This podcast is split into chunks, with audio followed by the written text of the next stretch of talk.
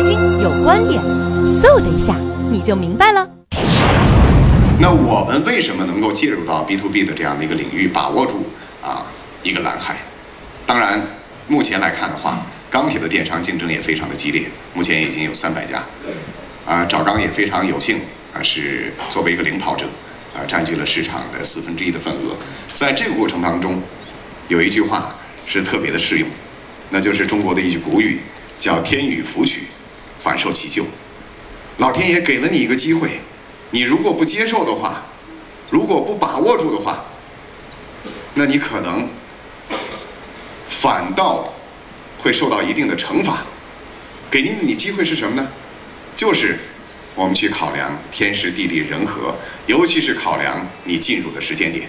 当这个产业进入到过剩的时候，当这个产业需要用互联网，尤其是通过工业互联网去进行改造的时候，它会带来。流通的效率的提高，资金成本以及压力的降低。那我们通过 B to B 的电商的构建，我们至少在刚才的这样的一个流通的领域，让它的流通效率提高了三到四倍。因为在刚才这个领域，你要有库存，要有周转，你把货放到这个仓库的时候，是出库的时候才去交那个。仓库的钱，原来的出库的时间平均是在三十到四十五天，那我们现在降低到了十点三天。仓库愿意和我合作，那我不仅仅是做交易，还要做仓储和加工的这种合作的服务。那加工完了以后，那可能还会有物流的需求，在整个这个产业链的过程当中，你可能还会有资金的需求，那就是我们挖掘了整个这产业链它的每一个链条。每一个交易的环节，来充分的挖掘它的价值，在这个过程当中，也会让我们能够打造出一个成熟的一个模式。当然，找钢的模式大家都知道是一个撮合加上啊商城这种自营的一个模式，也就是类似于天猫啊以及这个京东的这样的一个模式。我们在韩国、越南啊、泰国，包括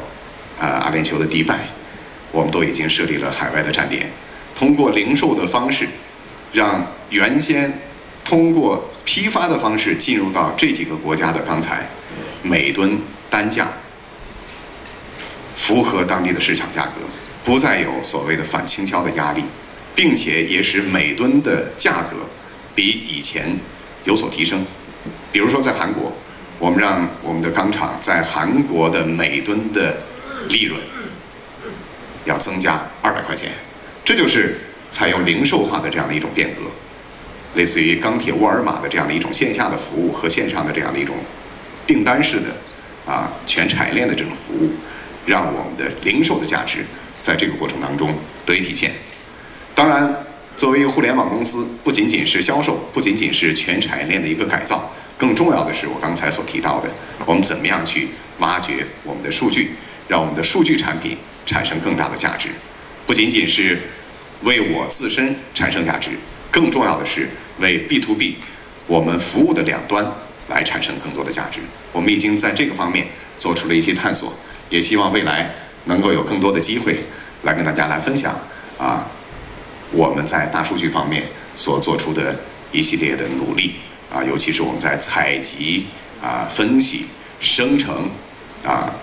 包括未来怎么样去构建一个公平的数据交易的这样的一个环节所做出的一些努力。李克强总理也讲到了，啊，中国经济发展要有双引擎，要用工匠的精神和大数据来打造出一个，来打造出一个新的引擎。啊，我们也希望作为 B to B 的一个标杆性的一个企业，作为工业的基础原材料啊，钢材的 B to B 的这样一个电商，啊，在这个方面。做出进一步的推动，希望实现啊 B to B 两端更大的价值。通过我们的 B to B 的改造，创造出在这个领域的行业的进一步的集中的可能，来打造出一片新的蓝海。谢谢各位。